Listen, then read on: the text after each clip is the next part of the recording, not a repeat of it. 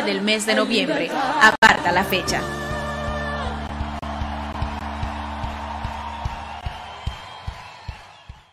Yo siempre les he dicho a ustedes que el alimento que recibimos en los discipulados es distinto, es diferente a los mensajes. Los mensajes son poderosos y muy buenos, ¿verdad que sí? Pero los discipulados son como los nutrientes sólidos que recibimos, que de algún modo aportan a temas específicos de nuestro crecimiento espiritual. Por ejemplo, nosotros acabamos de ver hace unos días una serie que tuvo como nombre Artillados y ahí estuvimos aprendiendo acerca de cómo se ayuna, cómo se ora, cómo se estudia la palabra de manera efectiva. Esto exactamente no es lo que se transmite cuando uno está predicando un mensaje, sino que hay otra línea, hay otra línea de, de proyectar lo que uno recibe para la congregación.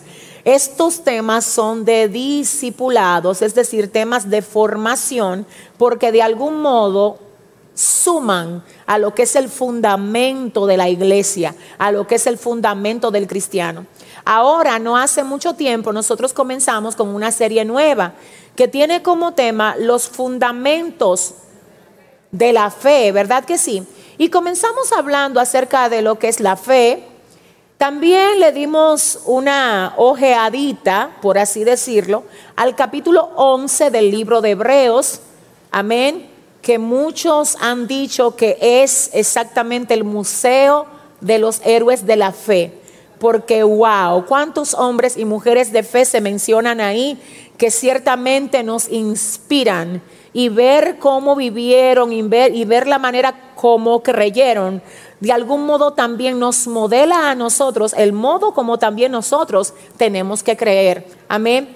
Luego de ahí nosotros estuvimos viendo tres tipos de fe, que son los tres tipos de fe que hay. Amén. Hablamos de la fe salvadora, de la fe como fruto y de la fe como don. Pero luego seguimos en la serie y específicamente vimos el primero de los ejemplos que vamos a ver en esta serie, que fue el ejemplo del patriarca Job, quien siendo un hombre íntegro, justo, recto, temeroso de Dios y apartado del mal, dice la palabra que fue atacado por Satanás. Pero a pesar de ser atacado por Satanás, Job nunca perdió su fe se mantuvo fuerte hasta tal punto que cuando todo se quema, todo se destruye, él dice, no, no, pero yo desnudo salí del vientre de mi mamá y desnudo volveré allá. Jehová dio Jehová quitó, sea el nombre de Jehová bendito. Más adelante en el capítulo 19 del mismo libro, él expresa luego de que se queda sin familia, sin recursos, sin salud. Y no solo sin salud, sino en la condición que él estaba físicamente. Más adelante, en el capítulo 19 del mismo libro, él dice, yo sé que mi redentor vive. Y aún del polvo mi redentor se levantará. Es decir, Job nos modela un nivel de fe que definitivamente. Pero además de esto, nosotros estuvimos viendo que ahí hay una serie de elementos que nosotros tenemos que tomarlos y ponerlos en nuestro corazón. Para entonces entender que cuando nosotros somos atacados, el enemigo espera de nosotros una reacción, pero el Señor de nosotros espera que nos mantengamos firmes, así como Él lo esperó de Job. Y entonces quien nos da el ejemplo aquí en todo esto es Job. Porque nosotros pudiéramos decir, ah, no, pero que Jesús siempre hizo todo lo correcto porque era Dios. Pero Job no era Dios, era un humano como usted y yo, y se mantuvo fiel y se mantuvo firme. Y como Job pudiéramos mencionar a muchos otros, pero vuelvo a decir, Job fue el primer ejemplo que vimos aquí en la serie acerca de los modelos de fe. Ahora bien, hoy nosotros vamos a ver un cuadro que tiene que ver con específicamente una historia del Nuevo Testamento. Job corresponde al Antiguo Testamento y ahora nosotros vamos a ver una historia de un acto de fe tremendo, pero del Nuevo Testamento. Para que sepamos cuál es, yo quiero que usted busque ahora en el libro de Mateo, capítulo 15, del verso 21 al verso 28. Libro de Mateo, capítulo 15, del 21 al 28. Y si no veo mal, si no me equivoco, creo que en la tarde de hoy tenemos personas que no habían venido antes al discipulado. Si usted está aquí por primera vez, levánteme su manita, que quiero verle. Un, dos, tres. Y allá los jóvenes habían venido antes. Sí, ustedes. No, primera vez que vienen. Ok, muy bien. Vamos a aplaudir a Dios por ellos. Amén. Gloria a Dios, amén. Igualmente, si usted se conecta con nosotros la primera vez, señores, bienvenidos. Este es un tiempo de formación bíblica, de estudio bíblico que damos en vivo cada lunes. Si usted quiere ser edificado, le invitamos a no solo estar aquí hoy, sino a hacer un hábito de estas transmisiones, porque nos alegra saber que Dios puede usar lo que Él está haciendo aquí para edificar vidas en las naciones. Así que gracias por estar con nosotros hoy y ya sí vamos a aprender lo que el Señor nos quiere comunicar hoy, específicamente a través de la historia de una mujer cananea de la fe de una mujer cananea. Repito, estamos para leer el libro de Mateo, capítulo 15, ¿verdad? Del verso 21 al verso 28. ¿Qué dice Cristina? La palabra se lee en el nombre del Padre, del Hijo y del Espíritu Santo. Partiendo de allí, Jesús se retiró a la región de Tiro y Sidón. Una mujer cananea de las inmediaciones salió a su encuentro gritando, Señor, hijo de David, ten compasión de mí. Mi hija sufre terriblemente por estar endemoniada. Jesús no le respondió palabra, así que sus discípulos se acercaron a él y le rogaron, despídela porque viene detrás de nosotros gritando.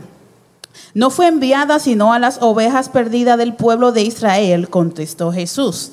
La mujer se acercó y arrodillándose delante de él le suplicó, Señor, ayúdame. Él le respondió, no está bien quitarles el pan a los hijos y echárselos a los perros. Sí, Señor, pero hasta los perros comen las migajas que caen de la mesa de sus amos. Mujer, qué grande es tu fe, contestó Jesús, que se cumpla lo que quieres. Y desde ese mismo momento quedó sana su hija. Bendito Dios. Vamos a, a, verlo por parte ahora. Dejen la Biblia abierta exactamente ahí, por favor.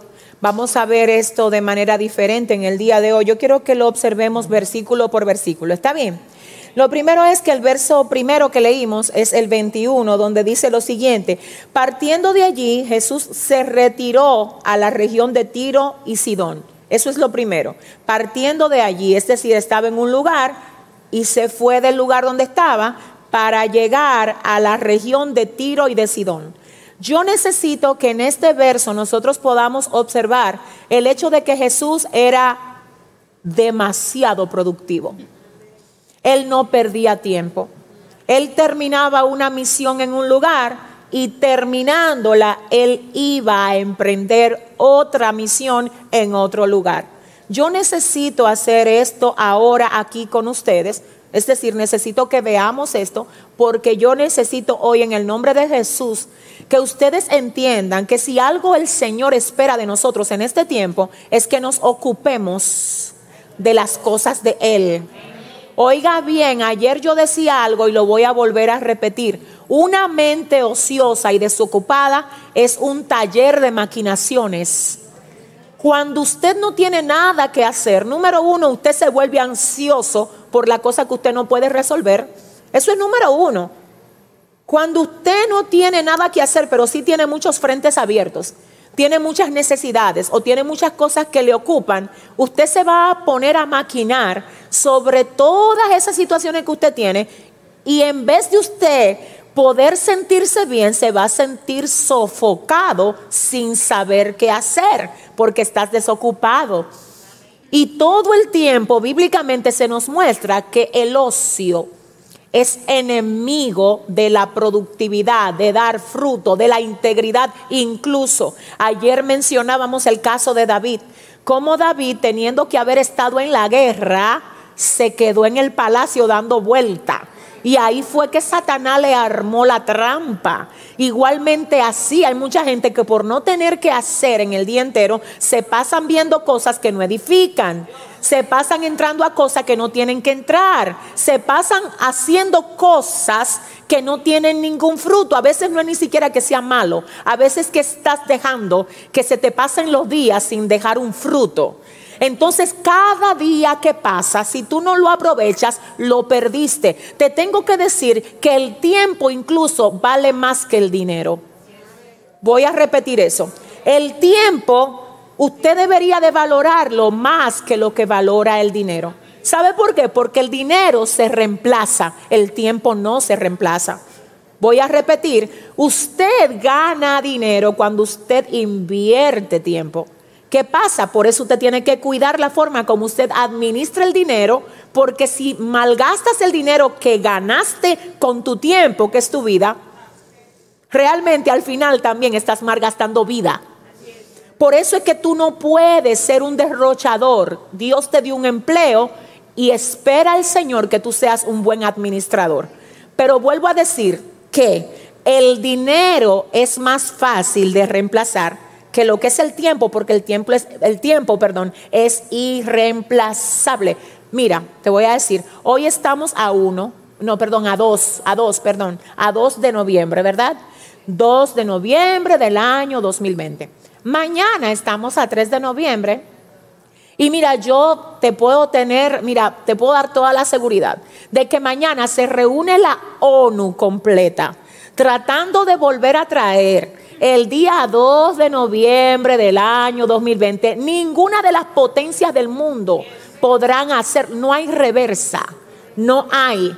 Por eso la Biblia nos aconseja aprovechando bien el tiempo, porque los días son malos. Yo, mira, te tengo que decir, todo el mundo necesita un tiempo de recreación, pero un tiempo de recreación no es lo mismo que vivir de manera improductiva.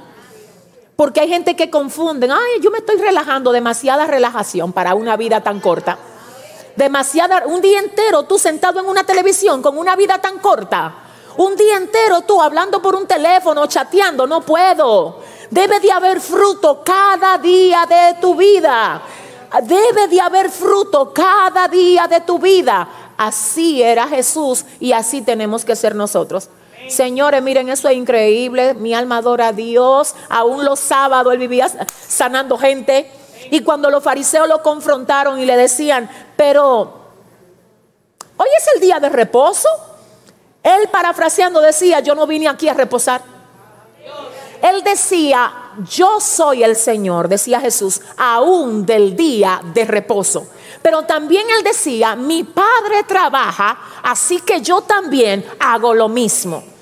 Tremendo. Señores, la Madre Teresa de Calcuta, no sé si ustedes la han oído mencionar, ella fue una mujer muy caricativa, yo sé que algunos saben quién fue, pero específicamente, más que en ella, yo quiero que pensemos en algo que ella dijo.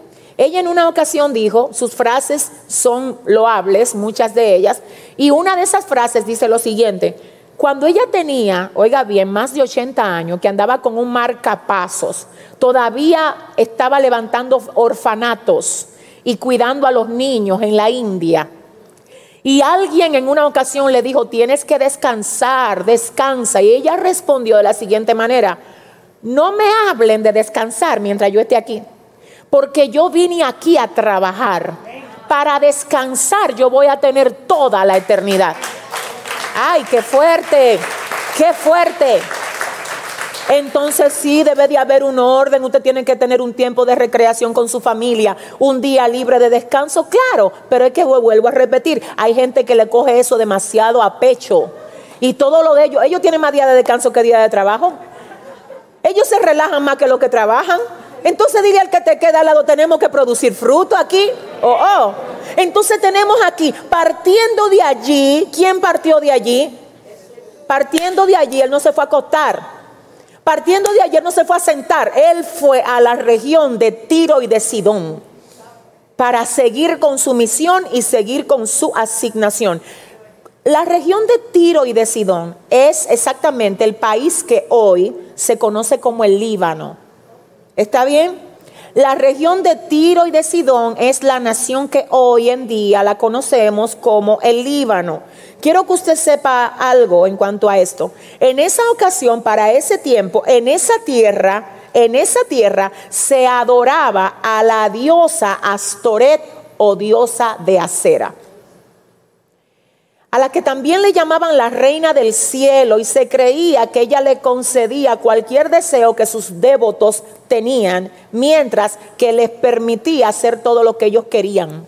Oiga qué bien. Una diosa, oiga, oiga el sistema de engaño del diablo. Una diosa llamada como Astoret o llamada como Acera, ¿verdad? Que se le conocía en aquel momento como la reina del cielo, un ídolo satánico falso que engañaba a la gente prometiéndole a los devotos darle todo lo que ellos quisieran sin prohibirle nada de lo que ellos quisieran hacer. Ese es el mismo sistema de adoración que busca el mundo. Dame todo lo que yo quiero y no me prohíbas nada. Eso es lo que la gente anda buscando. Por eso la gente anda buscando algo que supuestamente me haga sentir que tengo alguna alianza espiritual, pero no me toques, no me alteres las cosas que yo tengo para recibir placer, porque ahí no te me metas. Yo quiero estar bien con Dios, por eso doy una ofrenda. Por eso algunos hacen obras caricativas creyendo que con eso van a estar bien con Dios cuando la Biblia dice que esto no es por obras para que nadie se gloríe. Hay gente que son perversas en su modo de vida. Pero ellos entienden que están bien porque ellos le mandan una ofrenda a, un orfanato, porque mandaron una ofrenda a un asilo de ancianos, porque compraron medicina y se la mandaron. Y ya con eso, ahora yo tengo luz verde para yo hacer y deshacer. Ese no es el diseño de Dios. El diseño de Dios es que nosotros vengamos a Él para que en él el diseño original que el Señor tuvo para el hombre sea restaurado. Un diseño en el que el hombre vive para su creador. En el que el hombre no busca hacer que su creador viva para complacer sus deseos, sino que el hombre le pregunta al creador, dime, que aquí está tu criatura para complacer tus deseos. Entonces la diosa Astoret o diosa de acera prometía a sus devotos darle todo sin que ellos tuvieran que tener ningún compromiso de apartarse del pecado ni de eso es lo que la gente busca hoy. Religiones que no toquen mi pecado. No sé con quién. ¿Por qué mucha gente no quiere servirle a Cristo? En el camino real, porque sabe que servirle a Cristo en el camino real representa orden. Representa orden. Porque no podemos decir que somos cristianos cuando tenemos un desastre. Entonces por eso es que hay mucha gente que prefiere decir, no, yo soy de tal religión, de la religión popular donde tú bebes, te emborracha, tú adulteras, fornica, pero tú igual eres de esa religión. Esto no es por religión, esto es por relación con Dios. Si usted le va a dar el aplauso, ay Dios mío, Padre. Ajá. Entonces fíjese algo, hay gente que incluso quiere traer al mismo Cristo a su vida para que le resuelva un asunto. Y ellos incluso vienen aquí y hacen las cosas como Cristo quiere hasta que el Señor les resuelve. Cuando el Señor les resuelve, vuelven a su vida antigua, porque es que, es que mira lo que pasa, mi alma adora a Dios. Tú no vas a poder ser lo que Dios quiere que tú seas, siendo también lo que tu carne quiere ser. ¿Alguien entendió eso? Tú no vas a poder ser lo que Dios quiere que tú seas, siendo al mismo tiempo lo que tu carne quiere. Porque de hecho hay una parte tuya que es espiritual, que quiere otra cosa, que quiere acercarse a Dios, que quiere crecer en Dios. Ahora, ¿qué es lo que va a, prevalecer? ¿Qué es lo que va a permanecer en ti? Lo que tú fortaleces. Si tú fortaleces el espíritu, el hombre espiritual es el que se va a quedar de pie en tu vida. Pero si tú alimentas tu carne, tu carne va a ahogar tu parte espiritual. ¿Alguien entiende? Entonces, en ese sentido, tenemos claro ya que ahí en, ese, en esa región, en Tiro y en Sidón, se adoraba una diosa falsa que no presentaba ningún tipo de compromiso para sus devotos, pero que los engañaba prometiéndole todo lo que ellos quisieran recibir, bueno o malo. Esa es otra de las cosas que tenemos que ver, que el Dios de nosotros no, no nos da todo lo que queremos recibir. Pero que por qué será? Porque nos ama tanto que Él sabe que hay cosas que nosotros queremos recibirla que no nos convienen. Entonces el Señor no nos da lo que queremos recibir. Él nos da lo que nos conviene recibir. ¿Está bien? Entonces continuamos en el texto. Partiendo de allí, Jesús se retiró a la región de Tiro y de Sidón y una mujer cananea de las inmediaciones salió a su encuentro gritando, ay, ay, ay. Y una mujer cananea, si ella era cananea, no era judía. Ella no era del pueblo del que era Jesús. Aleluya. Ella por herencia no le correspondía recibir favores. No. Sin embargo, a pesar de que Jesús sabía que la gente que estaba en Tiro y en Sidón no le correspondía recibir favores, Él se movió a donde ellos estaban. Vamos a ver ahora un cuadro aquí bien interesante. Yo quiero que usted me siga línea por línea y paso por paso. Dice que Jesús se movió allá. Él se fue allá donde está la gente que no corresponde al pueblo, pero él fue allá. Él le llevó a ellos la oportunidad de acercarse a él. Y dice el verso 22 que una mujer cananea de las inmediaciones salió a su encuentro gritando. Luego dice, Señor hijo de David, ten compasión de mí. Mi hija sufre terriblemente por estar endemoniada. Eso es lo que esta mujer le dice a Jesús. Me gusta esto porque número uno dice la palabra que ella le sale al encuentro sin pensar que habían situaciones culturales que la limitaba a acercarse, porque Jesús había venido a los judíos. Pero ella dijo, aunque hay una barrera cultural, yo la voy a saltar. Yo la tengo que cruzar porque mi necesidad es mayor que mi vergüenza. Mm. Mi necesidad no me permite quedarme aquí. Cuando hay alguien que está en mi ciudad que yo sé que puede resolverme mi necesidad. ¿Alguien entendió? Esta mujer, si se pone a pensar que ella no calificaba, no llega a donde Jesús. Si ella se pone a pensar que a ella no le correspondía, era que no le correspondía acercarse a Él, ella se queda y no ve el milagro. Pero lo primero que tenemos que observar de esta mujer, que ella sabiendo que no califica, como quiera decide ella decide ir donde Jesús. Te tengo que decir una cosa, hay momentos donde vamos a tener que pasarle por encima a la limitación para poder echarle mano a la bendición. Si te quedas mirando la limitación, aleluya, aleluya, si te quedas mirando la limitación, no vas a alcanzar la bendición. Toda bendición que vale la pena tener va a tener un, una barrera que hay que pasarle por encima. ¿Tú sabes por qué mucha gente está como está? Porque le ha faltado la determinación de pasarle por encima la barrera. Cada vez que tú quieres avanzar va a haber una barrera. Cada vez que tú te quieres levantar va a haber una oposición. A veces la oposición viene de afuera y te tengo noticia. A veces viene de adentro de ti.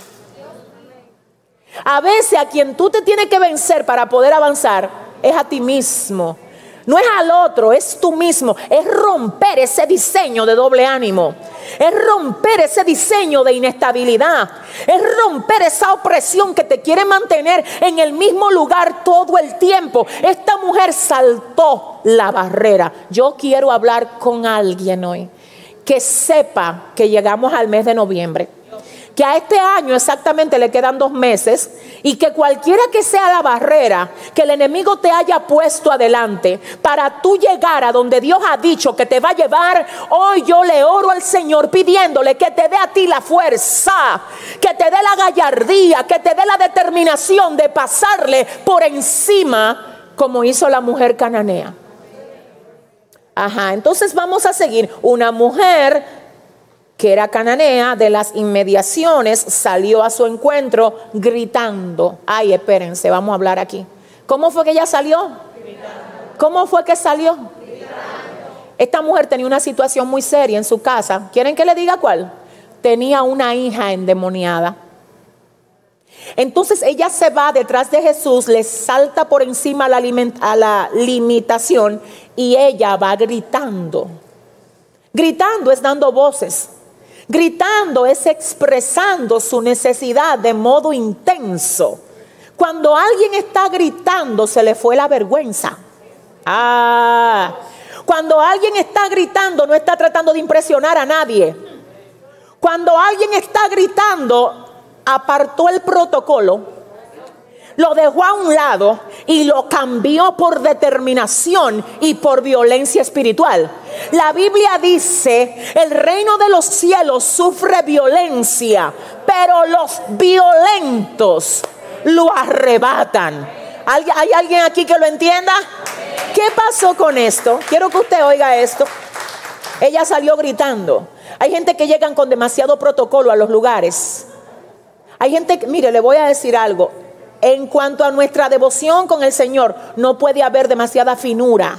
Esto tiene que ser que si me tengo que arrastrar, esto tiene que ser, mire, yo no sé, ay Dios mío, escucha esto.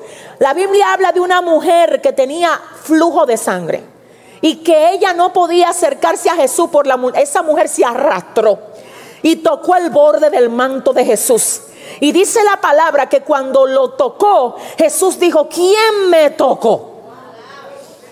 Los discípulos responden diciendo, hay mucha gente que te puso la mano a ti, porque aquí hay mucha gente. Y él dice, no, espérate, que, que fue que te toque este toque fue diferente. Porque quien sea que me haya tocado, lo hizo con una violencia espiritual. Que cuando me tocó, virtud salió de mí. Ay, Espíritu Santo. Ay, ay, ay. Porque que no es lo mismo venir aquí, servir a Dios privando en fino, no me malinterprete. Yo no estoy hablando de malos modales, no es de eso. Te estoy hablando de que hay gente que está muy delicadas que ellos están demasiado pasivos, muy pacíficos. Señores, recordemos que desde la semana pasada estamos hablando de Jacob aquí, ¿eh? como Jacob le dijo al ángel, mira, yo, el ángel dice, mira, suéltame, que raye el alba. Jacob, ¿qué? Que raye el alba. A mí no me importa que raye el alba. Yo necesito cambiar. Yo necesito ser diferente. Yo necesito ser diferente, gloria a Dios. Una persona educada en el cuadro de Jacob, demasiada fina con protocolo, suéltame que raye el alba. Ay, perdón por los inconvenientes, raye el alba. Ok, bye. Un placer conocerte. No, señores, no, señores, déjame aterrizarlo más. ¿Tú sabes por qué hay mucha gente que se han ido de las iglesias? Porque ellos llegaron en su propio sistema protocolar que a ellos hay que darle los asientos primero, que si el líder no me saluda, que si la pastora o el pastor no me abraza, mira, dile al que te queda al lado, suéltalo, suelta eso, suelta Dios. Ella salió gritando. Yo siempre he dicho que cuando nosotros estamos en, en proceso, se nos olvida si el zapato combina con la cartera o no. Se nos olvida si estamos peinados, si fuimos al salón. Tú lo que llegues arrastrándote. Tú nada más dices, aquí estoy peleando todavía.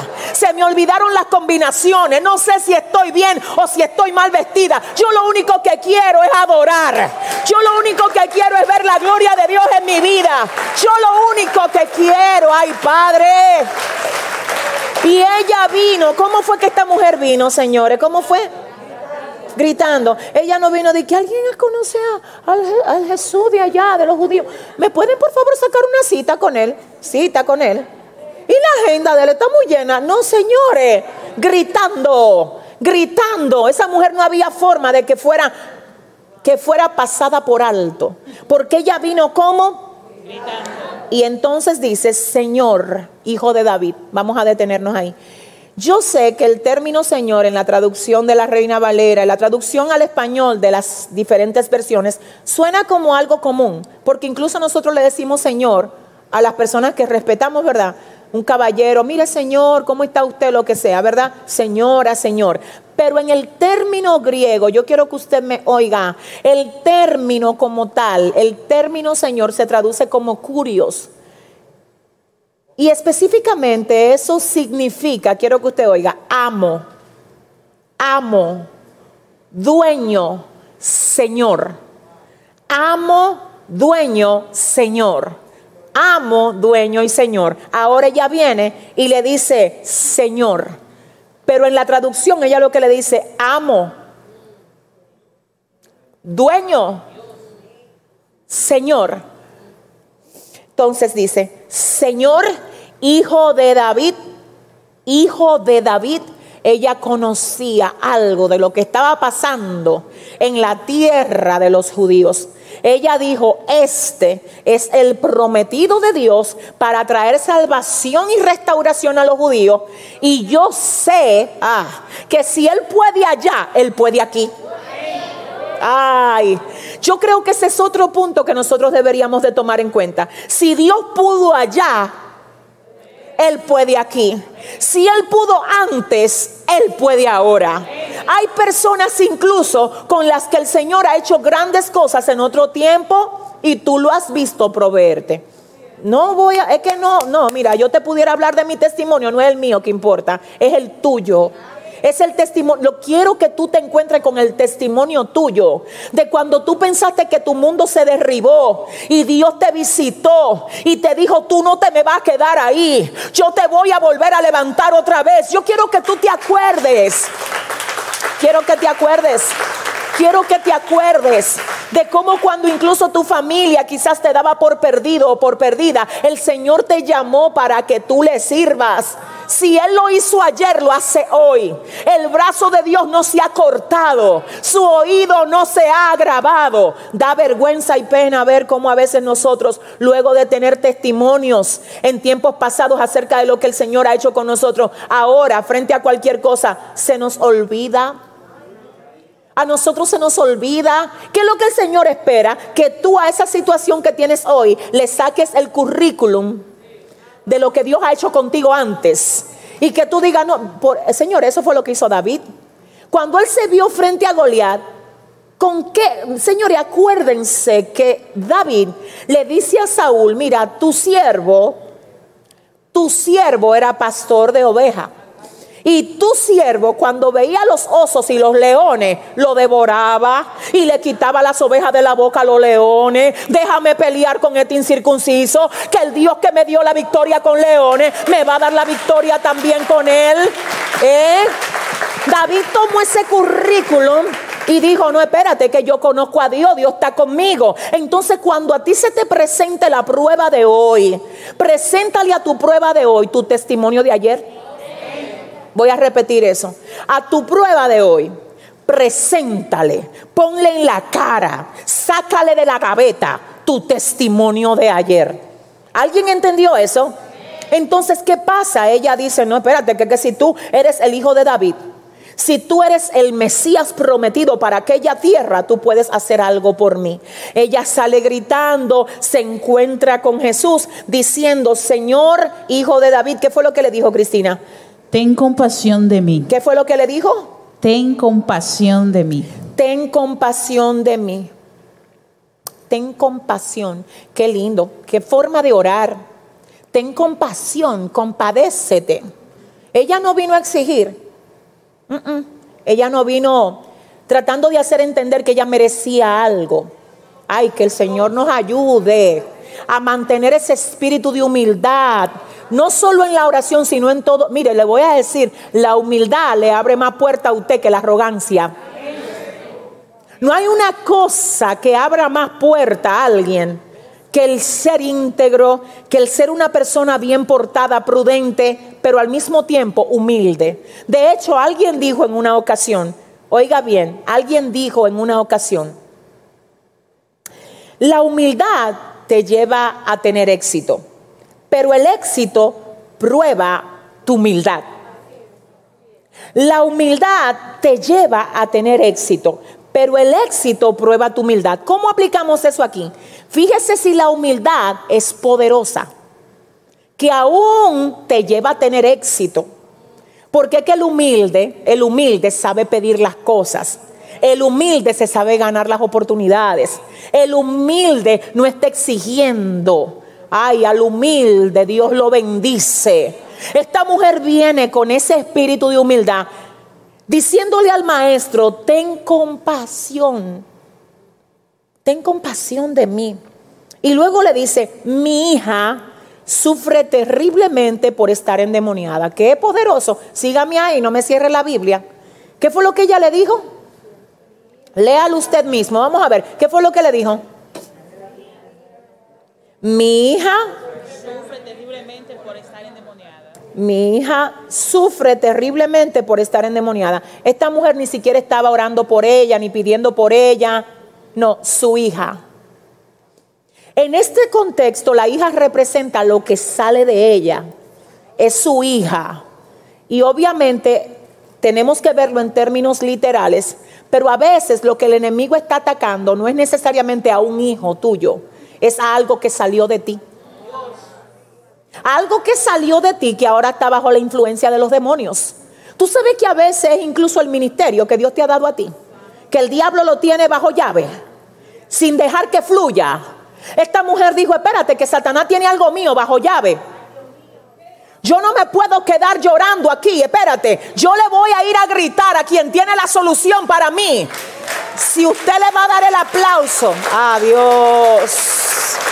Dios. Ella dice, mi hija, mi hija sufre terriblemente por estar endemoniada.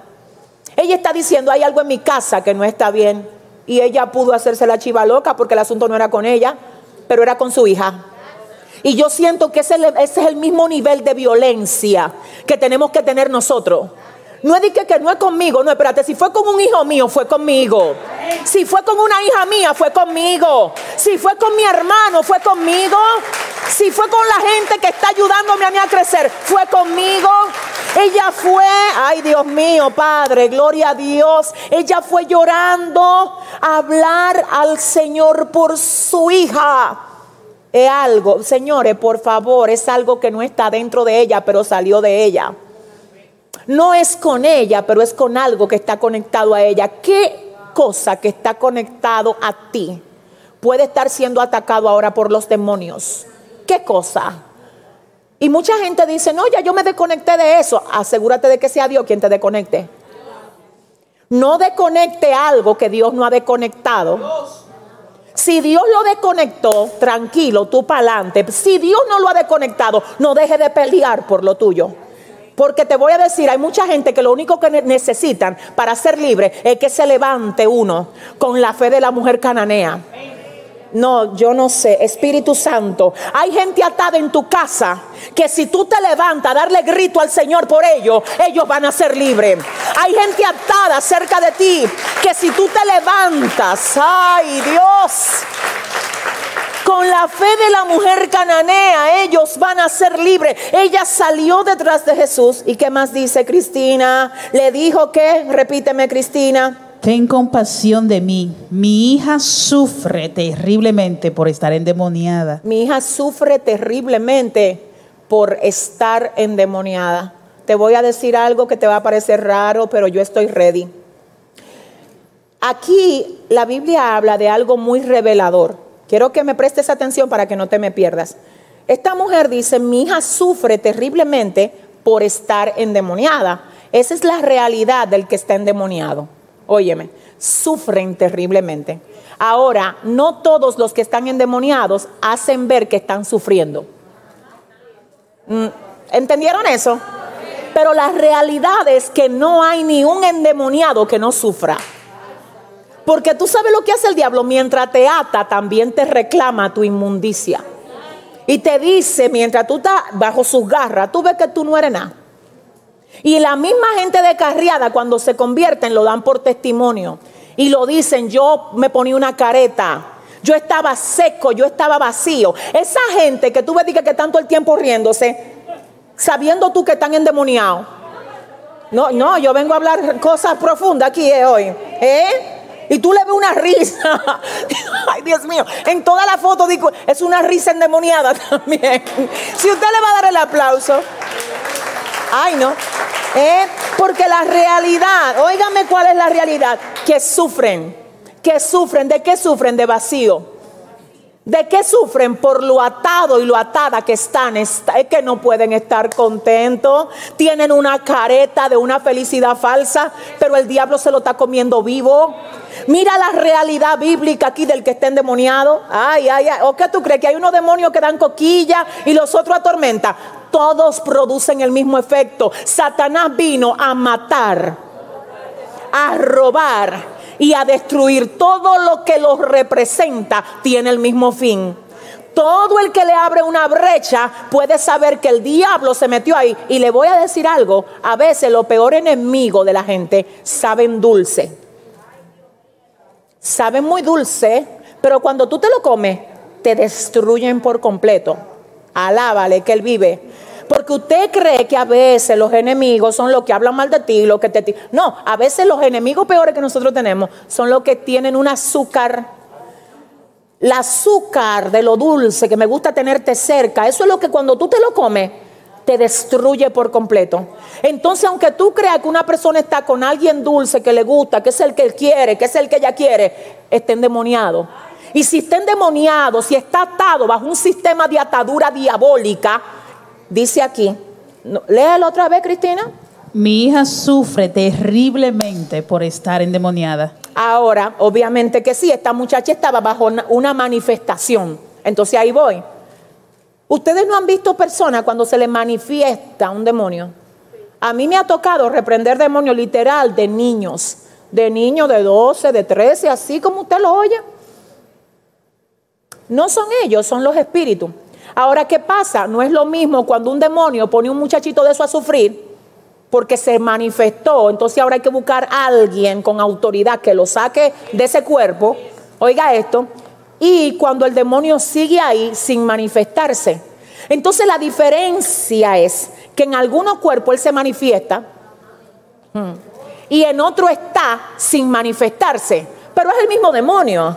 Y la realidad es que sea de una manera u otra, el enemigo llega a la vida de la gente para hacerla sufrir, para hacerla sufrir, para que se choquen con un cuadro miserable, que luego ellos, luego ellos, perdón, para tratar de camuflajear. Ayúdeme a alguien aquí. No sé. Ustedes no han visto unos bizcochos que se usan para camuflajear.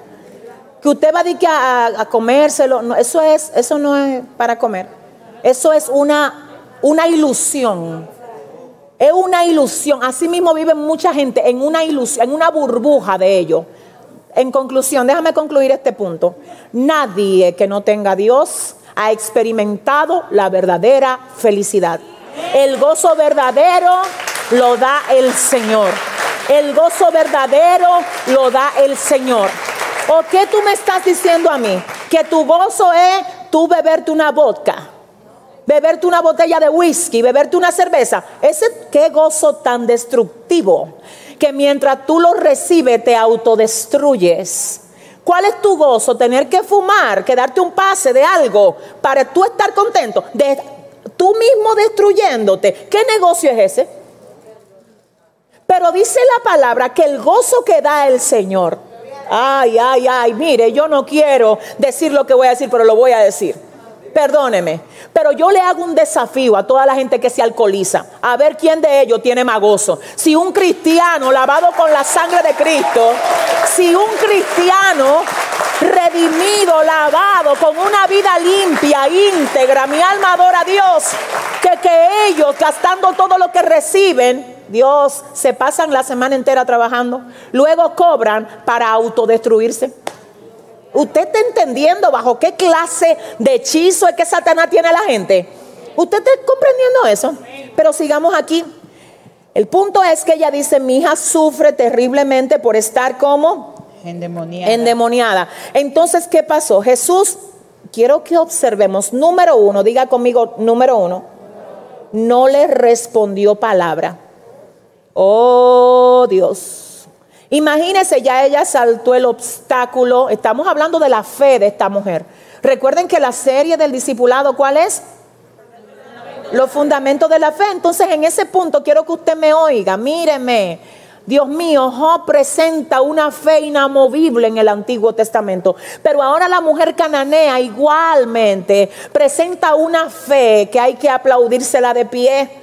Porque ella vence el obstáculo, ella va llorando donde Jesús, ella va intercede y dice la palabra que cuando Jesús la ve, ah, ah, ah, ah, no le responde palabra.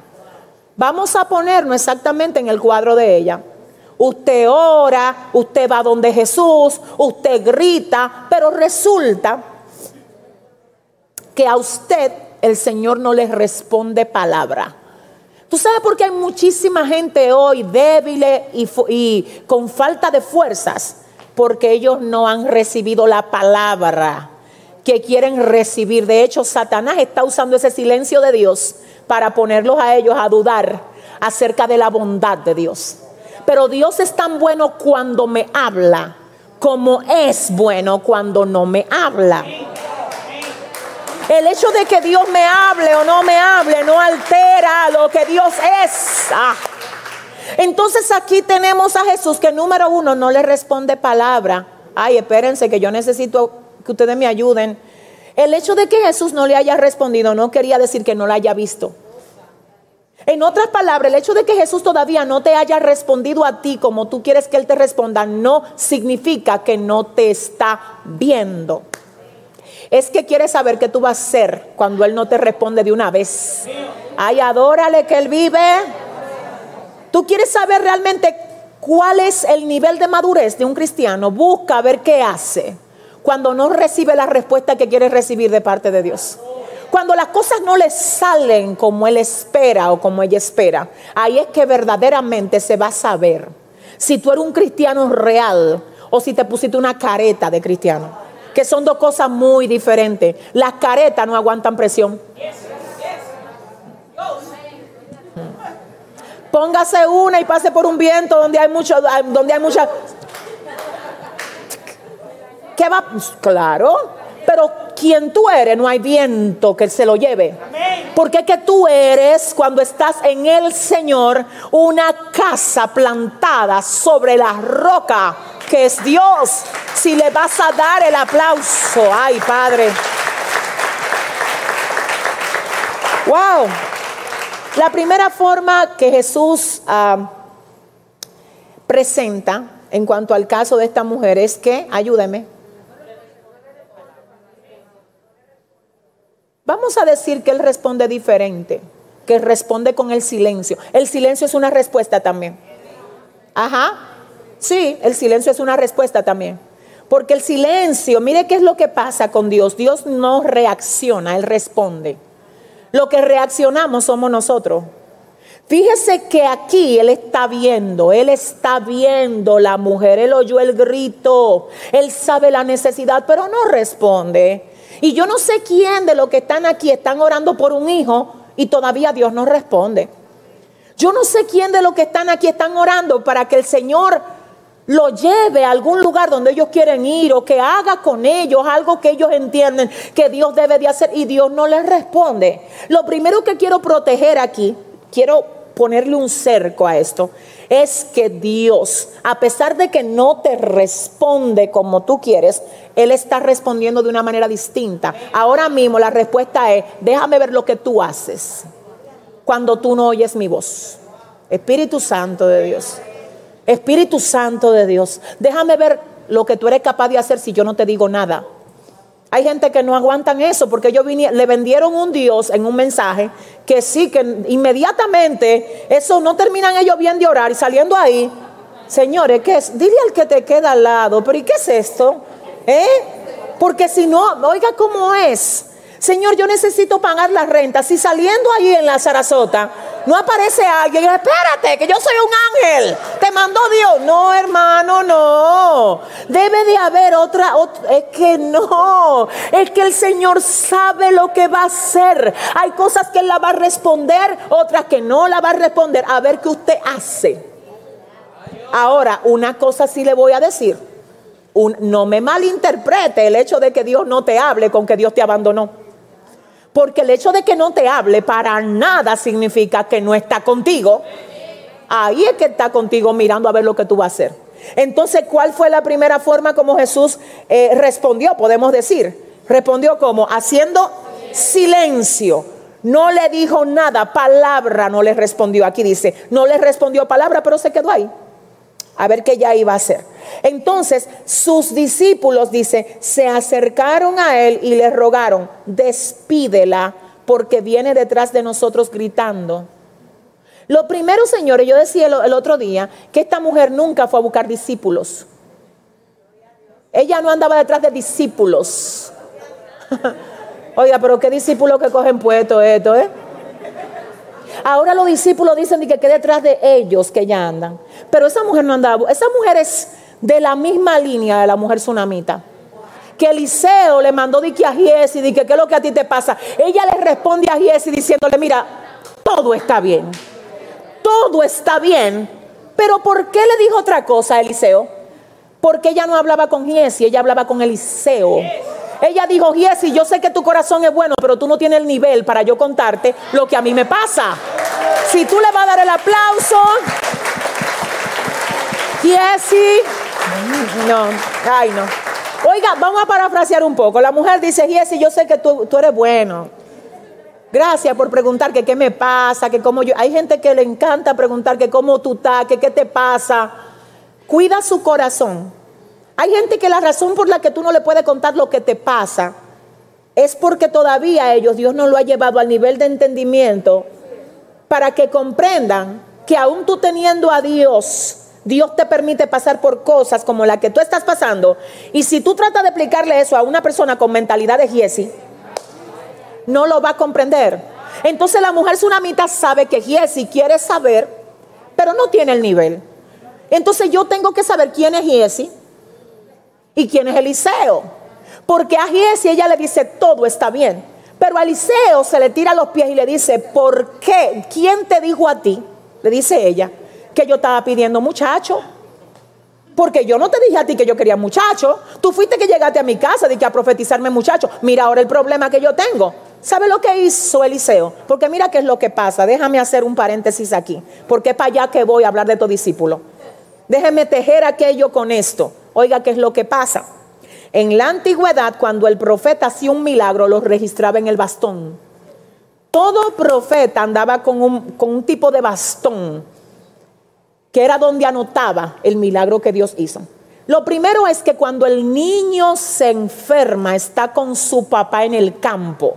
Y dice la palabra, oiga bien, que está específicamente en el momento donde le duele la cabeza con los segadores los trabajadores del papá. Los segadores, cuando oyen al muchachito que dicen, ay, mi cabeza, mi cabeza, se lo llevan al papá.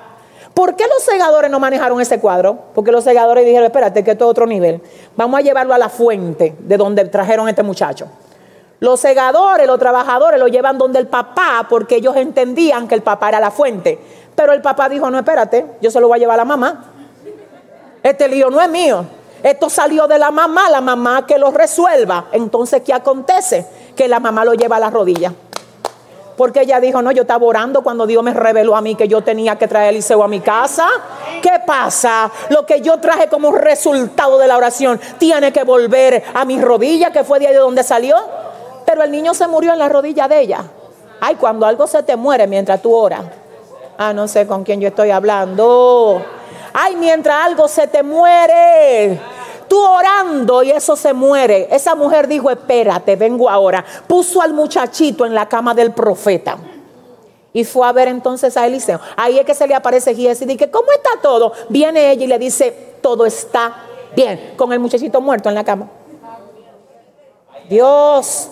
Alguien pudo decir, pero ella habló mentiras, Giesi. No, no, ella no le dejó nada de mentira. Ella le dio la cucharita a Giesi, que Giesi era capaz de digerir.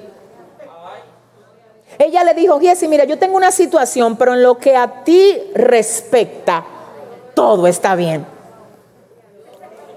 Va donde el profeta y le dice entonces al profeta, yo no te pedí hijo. El profeta dice, espérate, vamos a ponerle a este muchacho el bastón arriba. Pero ¿por qué el bastón arriba? El, el bastón tenía el registro. El bastón tenía el registro de que ese milagro lo hizo Jehová. Lo que el profeta hace que coge la misma vara donde tiene anotado el milagro y se le trae en la cara al muchacho. Como quien dice, Jehová, fuiste tú que lo hiciste. ¿Habrá alguien aquí que diga amén? Ah, no, no, no, Dios. Aleluya. Pero señores, yo tendría que meterme ahí mucho y solamente le voy a decir que solamente, óigame, cuando el mismo Eliseo, porque déjeme decirle que tampoco con el bastón el muchachito revivió. Hay gente que cree que todo está fácil. Hay guerras que hay que pelearle fuertemente. Es más, te voy a decir algo. Aquí hay gente que ha estado golpeando algo.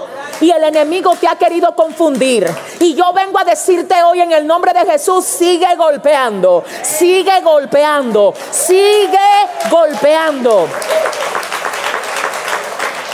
¿Qué dice la palabra entonces? Que el profeta Eliseo le puso el bastón al niño en la cara y él no revivió. Pero después, ¿sabe lo que hizo? Eliseo dijo, no, espérate, se tiró él sobre el niño, boca con boca, nariz con nariz, ojo con ojo, sentido a sentido.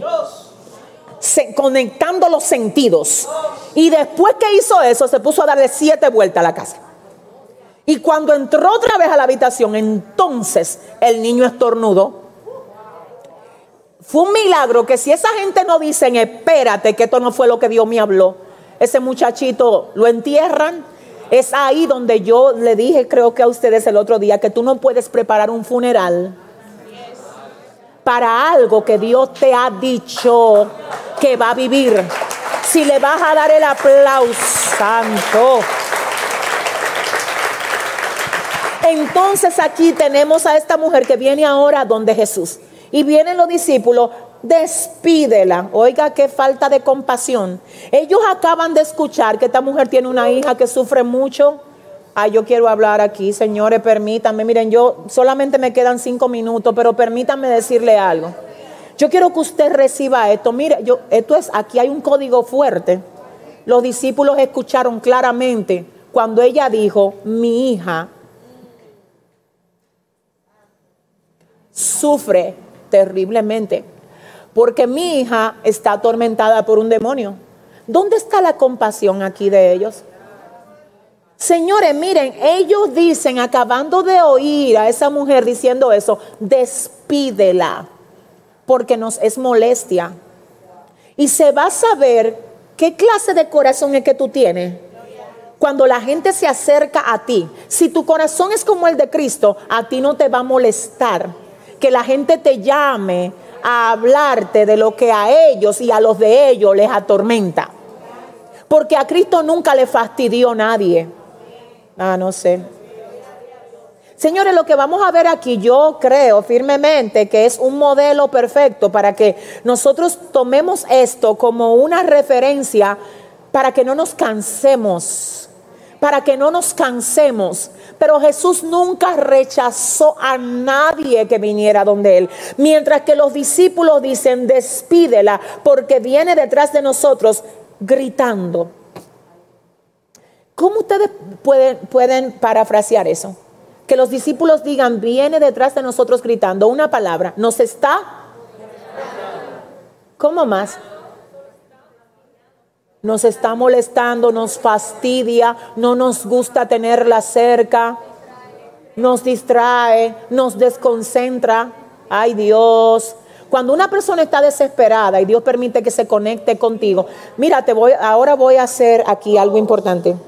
Si usted trabaja con gente, y esto no es solamente para la gente de soplo de vida, allá también, si usted trabaja con gente y a usted no le gusta que la gente lo llame a contarle su problema, usted necesita que el Señor cambie ese corazón. Y le ponga a usted un corazón que la gente no le moleste, que usted tenga compasión de la gente.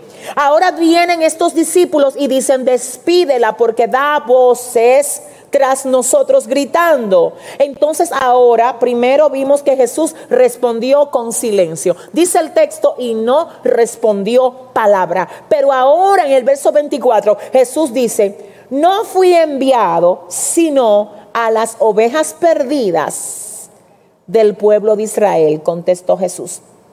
No fui enviado sino a las ovejas perdidas del pueblo o de la casa de Israel. Jesús le está respondiendo con una realidad, con una realidad cultural. Entonces, ¿qué pasa? Primero la realidad cultural que era a sí mismo, porque según el libro de Juan, capítulo 1, verso 12, dice que a los suyos vino, los suyos no les recibieron, mas a los que le recibieron, a los que creen en su nombre, les dio potestad. Ok, entonces ahora Jesús está hablando de algo que es absolutamente cierto. Él dice, yo, dice el verso 24, no fui enviado sino a las ovejas perdidas del pueblo de Israel. Eso es así, no fui enviado sino a ellos. Perfecto. Ahora ella responde de la siguiente manera. Léelo, Cristina.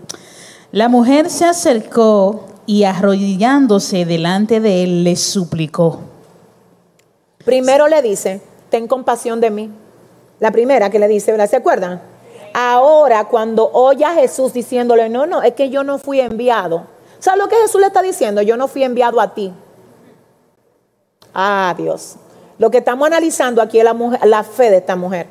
Señores, espérense que cuando tú recibes un silencio de parte de Dios, tú dices, ok, Señor, perfecto, eh, yo voy a esperar que cuando tú quieras tú me respondas, pero cuando tú ahora ves este cuadro en esta mujer, que Jesús no es solo que se queda callado, es que ahora también le dice que yo no fui enviado a otros, sino a los de mi nación.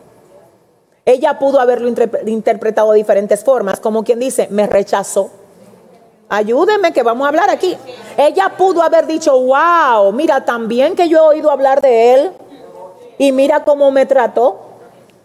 Así mismo es que el diablo monta escenario también. Mira, di que líder y ni te saludó. ¿Sabes la cantidad de gente que anda buscando defecto en líderes? Que si no me miró, que si no me abrazó, que si no me llamó, que si no me visitó. Esta mujer tiene a Jesús de frente, quien ahora le dice, yo no fui enviado sino a las ovejas perdidas de Israel. Y ella se quedó ahí. ¿Sabe lo que ella le dijo ante eso? ¿Qué fue lo que le dijo? Cristina, ayúdame. ¿Qué fue lo que le dijo? Se arrodillándose delante de él, le suplicó. Ella estaba de pie cuando ella gritó. Pero ahora cuando Jesús le dice, yo no fui enviado a ti, ella se arrodilló. Esta mujer es del tipo de mujer que mientras más le aprietan la tuerca, ella más profundo se mete. Es que yo no sé si usted le va a dar un aplauso. Ay, Dios mío. Que Dios bendiga a Ariel y a Julio Nova allá atrás de una manera muy especial. Vamos a dar un aplauso al Señor por ellos dos. Ay, gloria a Dios.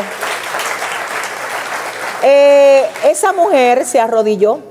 Señores, se arrodilló. No, pero usted tiene que entender. Vamos a ponerlo aquí. Ella estaba orando y dijo, ah, espérate, que yo no estoy recibiendo respuesta, ahora voy a ayunar.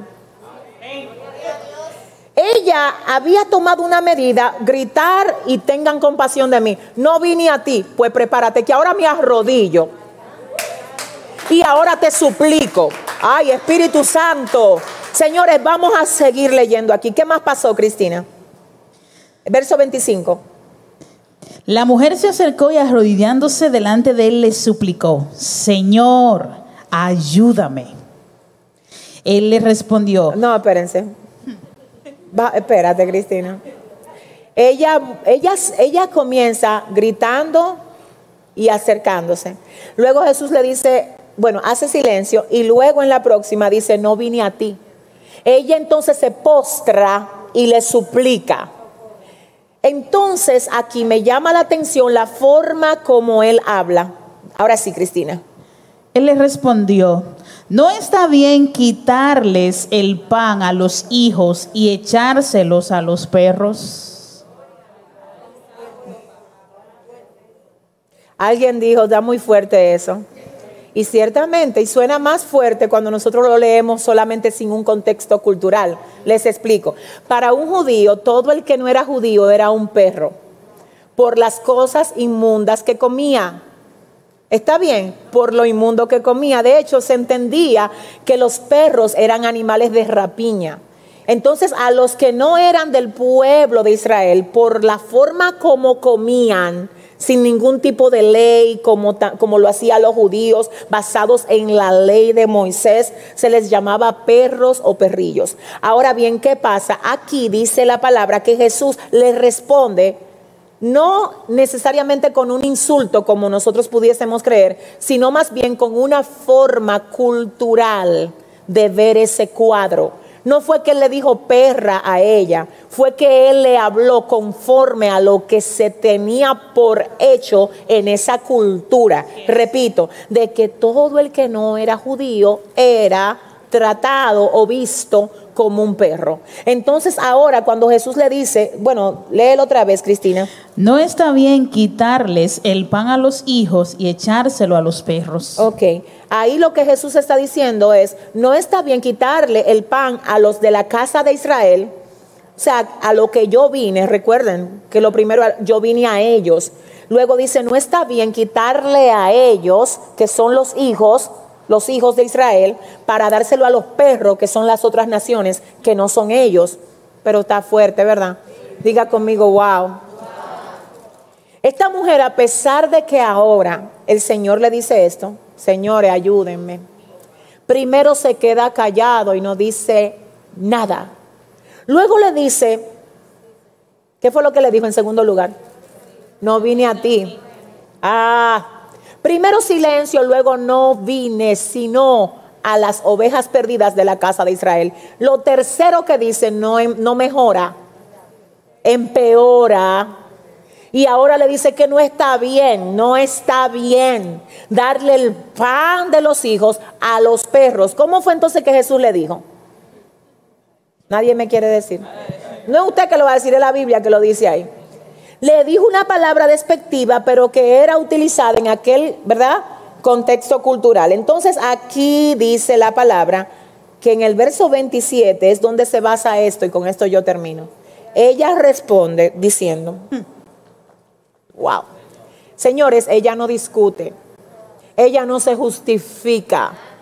Ella viene de ser número uno aparentemente ignorada cuando Jesús no dijo palabra aparentemente rechazada cuando le dijo no vine a ti y ahora aparentemente insultada. ¿Alguien está entendiendo? Pero aún así, luego de todo esto, ¿hasta dónde tú eres capaz de resistir? ¿Hasta dónde eres tú capaz de aguantar por tu milagro?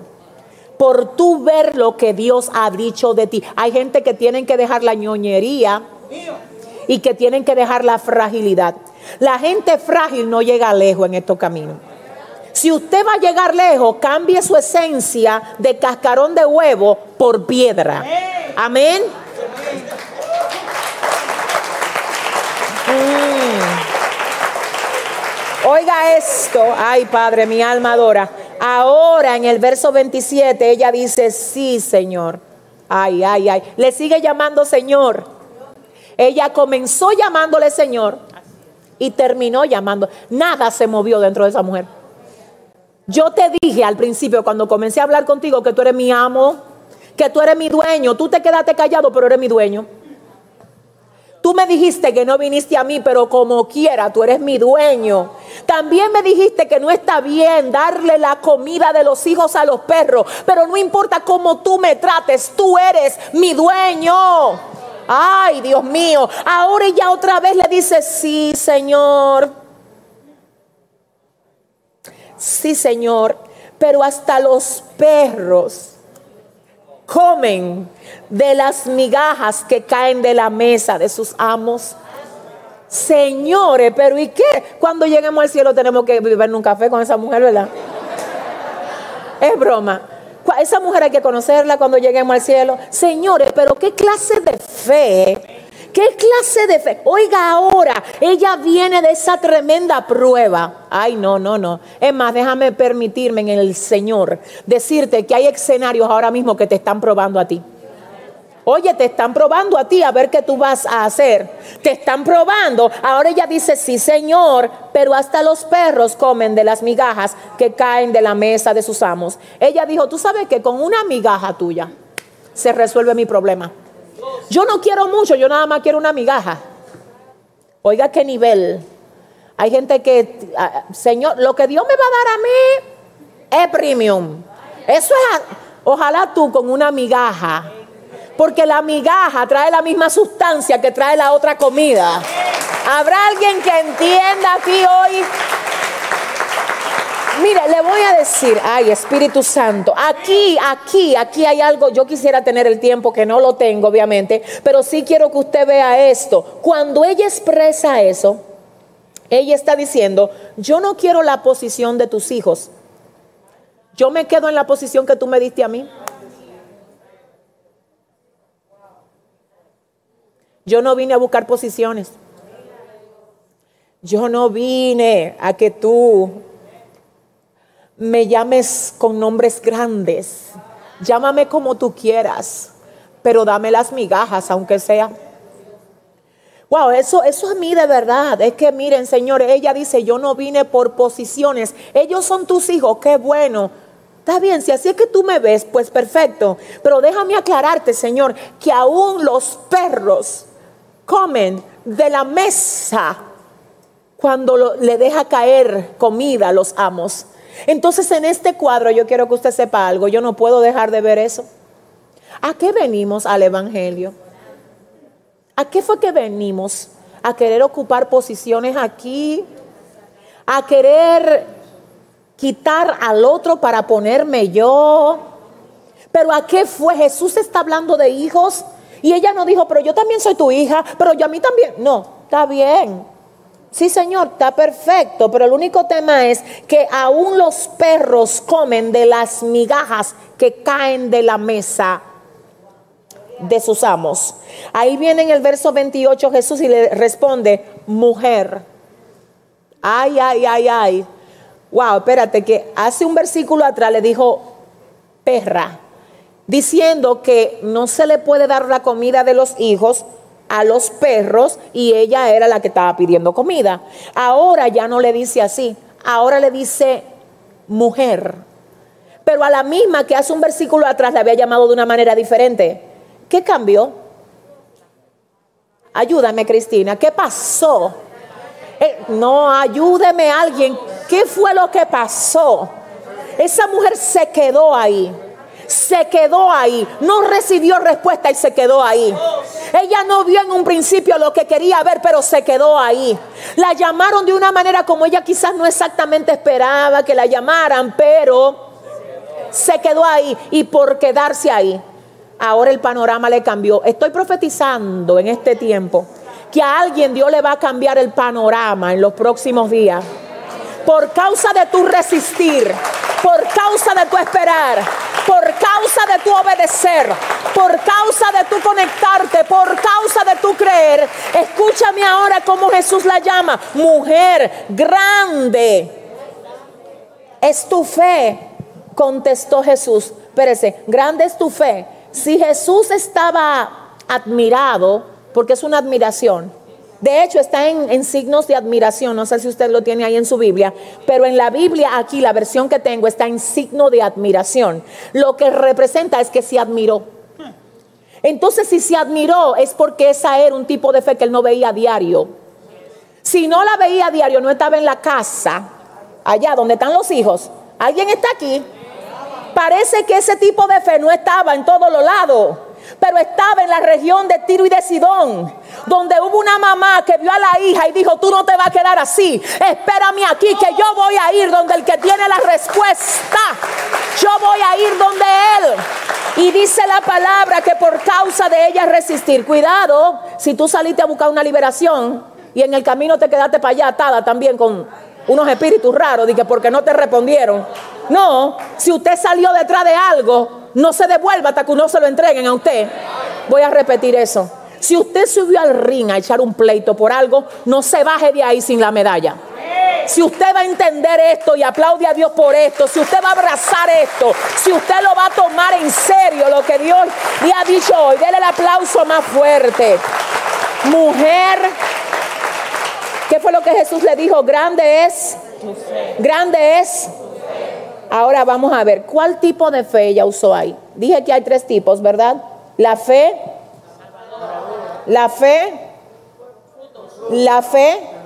Bien, de los tres tipos de fe, ¿cuál fe ella utilizó?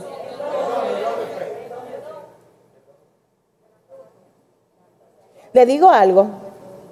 Mire, le voy a decir algo. Podemos decir que ahí hay una mezcla entre, el, entre lo que es la fe salvadora porque acuérdense que era verdad, que ella era gentil, señores.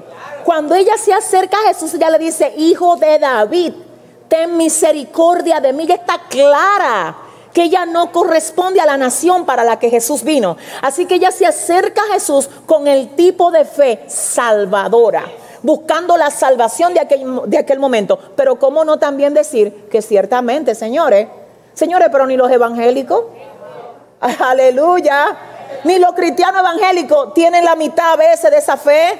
Usted, pero yo quiero que usted solamente lo piense, señores. Mire, le voy a decir algo y yo ya concluyo. Yo no sé, Escúchame si me extendí hoy, pero concluyo con esto. Mira el verso 28, mujer, qué grande es tu fe, contestó Jesús. Ahora le dice que se cumpla lo que quieres.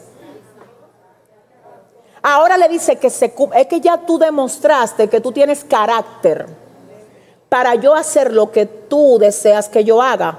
Porque es que me demostraste con esa actitud de soporte, de aguante de resistencia, de valentía, de coraje que tú puedes manejar lo que tú me estás pidiendo. Cuando usted es alguien que no aguanta presión, a veces usted está pidiendo algo que usted no tiene el carácter. No sé con quién. Si usted no soporta de que, un líder no lo saludó, menos usted va a aguantar cuando se le levanten en contra, hablar mal de usted, bombardeando gente que usted le hace favores y te viven calumniando por detrás. ¿Cómo tú vas a aguantar esa presión? Si no aguantaste la presión de que no te dieran una parte un día. No sé con quién. Ahora Jesús le dice, no es que esta mujer, esta mujer tiene un calibre que yo tengo que mirarle y decir, mujer, qué grande es tu fe. Hágase contigo lo que quieres. Y dice ahí además, y, y desde ese mismo momento quedó sana su hija. Esa mujer rompió algo. Cada vez que tú vas a romper te va a costar. No creas que, que tú vas a romper con algo y que va a ser, de que, ay, ya yo rompí. Señores, no. Lo que es romper algo va a tener que venir con una resistencia con una persistencia, con una persistencia, tú estás rompiendo. Y te tengo que decir algo, este dato recíbelo. Tú estás rompiendo incluso con un diseño que venía repitiéndose en tu familia y tú lo estás rompiendo. Tú lo estás rompiendo. Tú lo estás rompiendo. Le voy a decir algo. Fue ella la que resistió. ¿Y quién fue que quedó libre? por la resistencia de ella quedó libre la hija. Es decir, que por tu resistencia no solamente eres tú el que va a ser bendecido, va a ser bendecida también tu generación, tu casa, tu familia. Si le vas a dar el aplauso, dáselo bien. Ay, Padre, gloria a Dios. Vamos a estar de pie ahora, gloria al Señor. Yo necesito pedirles algo. Tomen este tiempo como un tiempo de instrucción de Dios cada lunes. Amén. Por ejemplo, hoy, ¿cuántos anotaron algo aquí? ¿Quiénes anotaron? En el celular, en un cuaderno. Déjenme ver la manita de quienes anotaron. Perfecto. Quiero que los que anotaron repasen lo que anotaron. Vuelvan a leer eso. Si Dios le da algo más ahí a usted aparte, anótelo también. Toma, tome esto como una referencia de vida. Vamos a ser perseverantes. Vamos a tomar este ejemplo de fe entre Job y esta mujer. ¿Qué dicen ustedes? No, dígame, dígame una palabra, dígame. ¿A cuánto les edificó esta historia de hoy? ¿A cuánto les edificó la historia de Job? La que viene el lunes. No, no, mejor yo no voy a decir. Solamente venga el lunes.